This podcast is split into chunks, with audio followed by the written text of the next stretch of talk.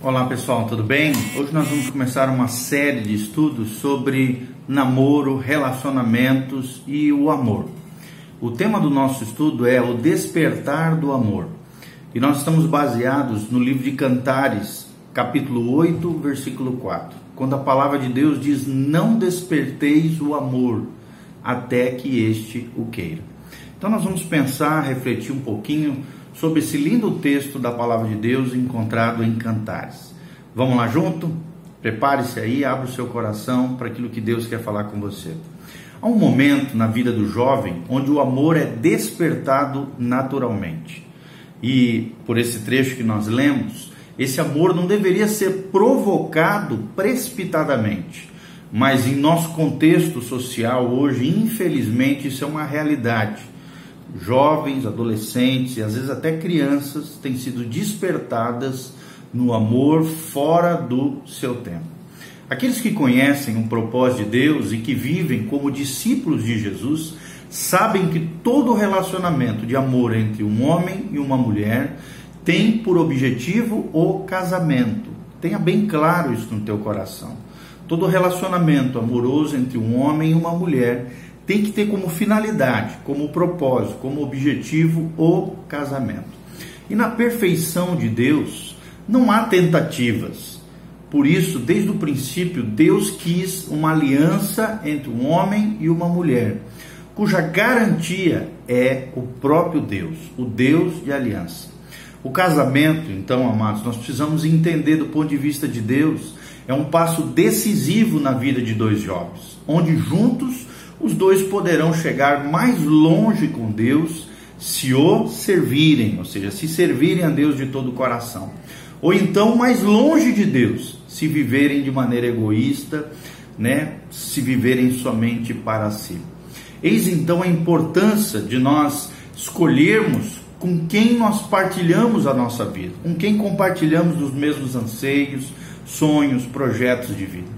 E nós precisamos discernir, né, como homens e mulheres de Deus, o que, que Deus quer de nós. Porque muitas vezes se conflita o nosso querer com a vontade de Deus, gerado muitas vezes por sentimentos que confundem alma com espírito. Mas se realmente queremos andar com Deus, no, no, no domínio, é, se queremos andar no domínio, desculpa, com Deus não, se queremos andar no domínio das emoções, não colheremos frutos espirituais. Só colhe frutos de bênção, plenitude de Deus, a, a vontade de Deus que é boa, perfeita e agradável, os verdadeiros frutos espirituais, se não andarmos no domínio das emoções, mas sim no governo de Cristo através do Espírito Santo. Sentimentos e emoções fazem parte de uma vida amorosa natural, do homem natural, sem Deus. E isso nós percebemos que muitas vezes se tornam passageiros imutáveis, ou seja, volúveis. Uma hora quer, outra hora não quer, uma hora gosta, outra hora não gosta. Então nós precisamos prestar atenção naquilo que Deus diz na Sua palavra.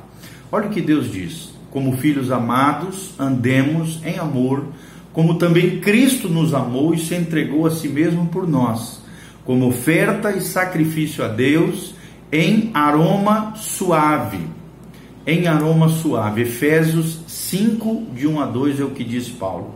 E logo em seguida, em Efésios 5, 5, 15 a 17, Paulo diz: Não andemos como os nécios, os tolos, em, lá no Nordeste seria os abestados, mas sim como os sábios, porque os dias são maus, e por essa razão não nos tornemos insensatos, mas procuremos compreender qual é a vontade do Senhor para cada um de nós. Então, essa é a indagação que você precisa responder. Qual é a vontade de Deus para você quanto à sua vida sentimental, sua vida relacional, afetiva e quanto ao propósito maior, que é uma aliança com um compromisso chamado casamento. Então, diante desse tão importante assunto né, na vida dos jovens, nós, são necessários alguns critérios para fazermos uma escolha sábia, uma escolha prudente quanto à nossa vida sentimental. Por exemplo, Paulo diz a Tito, preste atenção no que Paulo diz a Tito, quanto aos moços, de igual modo, Paulo diz a Tito: exorta-os para que em todas as coisas sejam criteriosos. Tito, capítulo 2, versículo 6. A palavra criteriosos no original sugere pensar, escolher com uma mente nova, uma, uma mente transformada, uma mente regenerada pelo Espírito Santo de Deus. O casamento, preste atenção, certamente é uma, de, uma das decisões na vida onde os jovens precisam ser orientados, ajudados, mentoreados. E o nosso guia principal, é claro, não são os homens, é o próprio Espírito Santo. É a palavra de Deus, que temos como nosso princípio, como sua verdade absoluta, sua verdade suprema. Então, usando esse critério da verdade de Deus, nós seremos conduzidos para a vontade de Deus. Lembrando sempre que a vontade de Deus é boa, perfeita e agradável, conforme Romanos capítulo 12, versículo 2. Olha o que diz João também 13, 17. Se sabem estas coisas, bem-aventurados serão se a praticarem. Ou seja, quanto mais nós soubermos da palavra de Deus e aquilo que Deus revelou quanto à sua vontade através das Escrituras, se sabermos isso, colocarmos em prática, seremos bem-aventurados. Se praticarmos aquilo que Deus diz na Sua palavra. E claro, nós, como pastores, nós também precisamos exortar a que os nossos jovens, adolescentes, escolham de maneira consciente com quem se casar e tendo nesse processo uma conduta de um relacionamento puro, santo, separado, consagrado ao Senhor até essa data tão linda que é o casamento. Casamento, eu adoro fazer casamento, realizar cerimônias de casamento, é algo lindo, é algo tremendo, é algo que Deus realmente sonhou para nós. Mas precisamos, não podemos errar nessa decisão do nosso casamento ou com quem nós nos relacionamos, tendo como propósito final uma aliança de casamento. Então, precisamos nos submeter àquilo que o Senhor ensina para que possamos colher frutos de obediência, frutos espirituais que venham verdadeiramente abençoar as nossas vidas. Primeiro, precisamos entender qual é o propósito eterno de Deus, para que possamos fazer uma escolha consciente, uma escolha real pela Sua palavra. Nós sabemos que Deus quer que todas as pessoas, em primeiro lugar, sejam seus filhos, se tornem parecidos com Jesus e que Ele, como Pai, Deus quer, como Pai, quer que eu e você sejamos cada dia mais semelhantes à imagem e semelhança do seu Filho, Cristo Jesus, o nosso Senhor. Só assim traremos glória para Deus, cumpriremos o nosso propósito principal, o nosso chamado primordial como seres humanos, desfrutarmos da presença de Deus para sempre e vivermos para o louvor da sua glória. Este é o seu propósito. Uma família de muitos filhos semelhantes a Jesus, para o louvor e glória de Deus Pai. Nós vemos isso claramente em Efésios capítulo 1, de 4 a 5. Deus nos escolheu em Jesus, diz Paulo, antes da fundação do mundo. Logo em seguida ele diz em amor, mais um pouquinho para frente, para adoção de filhos. E no final desse trecho ele diz para o louvor da sua glória. Ou seja, o objetivo primeiro de Deus para os homens não é a sua felicidade, mas sermos como Jesus. E é óbvio que quando quanto mais alcançarmos, vivermos conforme a imagem do seu filho, a felicidade vai ser um subproduto, uma consequência, um resultado, um fruto espiritual de uma vida conforme a imagem do seu filho, como diz Romanos 8, versículo 29. Só alcançamos a verdadeira felicidade quando alcançarmos o propósito de Deus para as nossas vidas. E Deus inclui todos neste propósito eterno, homens e mulheres de todas as raças, de todas as etnias, de todas as classes sociais, de todos os níveis econômicos. Você só fica de fora se quiser viver independente de Deus, independente do Pai. Olha o que diz 2 Coríntios 5,15.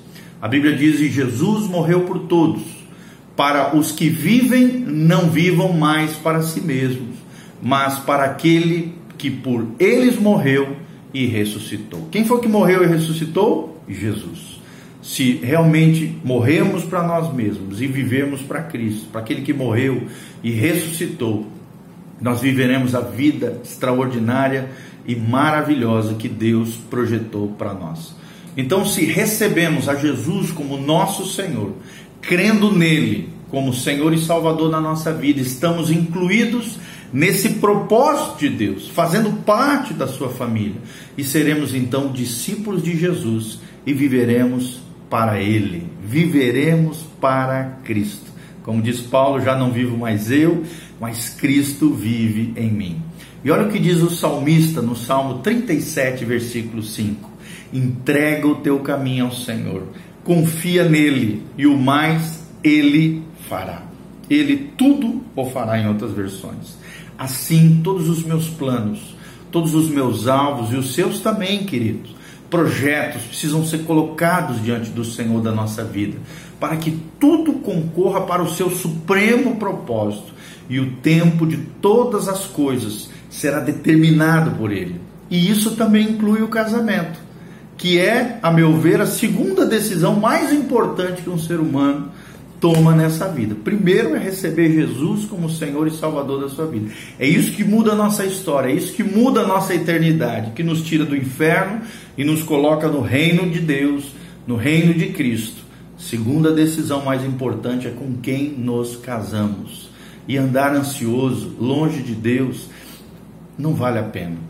Andar ansioso, agoniado, afobado, pulando de galho em galho, de relacionamento em relacionamento, sem esse entendimento do propósito de Deus, sem essa confiança no Senhor, ansiedade é falta de confiança em Deus. Não caia nessa. Olha o que diz 1 Pedro 5,7, lançando sobre ele, 1 Pedro 5,7, lançando sobre ele toda a nossa ansiedade, porque ele tem cuidado de nós. Deus vai cuidar de você. A sua vida afetiva, se você estiver em Cristo, colocando a sua fé, a sua confiança, tendo paciência em Deus, Deus vai cuidar de você. Lance a sua ansiedade, os seus medos, as suas preocupações sobre Ele, diz a palavra em 1 Pedro 5,7, porque Ele tem cuidado de nós. Da mesma maneira com relação ao casamento, o casamento foi instituído por Deus. Por isso o Senhor quer mostrar a cada discípulo de Jesus a sua vontade de forma específica, peculiar, especial. Precisamos conhecer o que Deus quer do casamento e quais são os princípios revelados em Sua palavra. E certamente o reino de Deus tem princípios, tem valores bem diferentes daqueles que são determinados por esse mundo, esse cosmos que jaz do maligno, esse mundo sem Deus. Olha o que diz o Salmo 1, versículo 1, na parte A.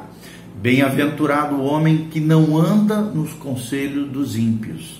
Então, não seja levado pela influência externa de pessoas mundanas, carnais, que não têm compromisso com Deus, que não conhecem a vontade de Deus, que se deixam levar pelos sentimentos, pelas emoções.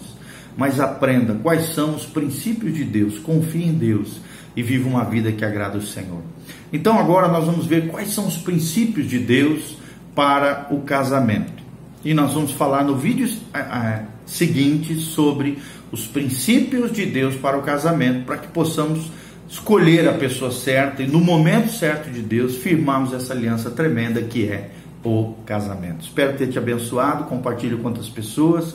Esse vídeo é sobre namoro, vida afetiva, relacionamentos e casamento, ok? Deus te abençoe que a paz de Deus venha sobre a tua vida. Louvado seja o nome do Senhor. Amém.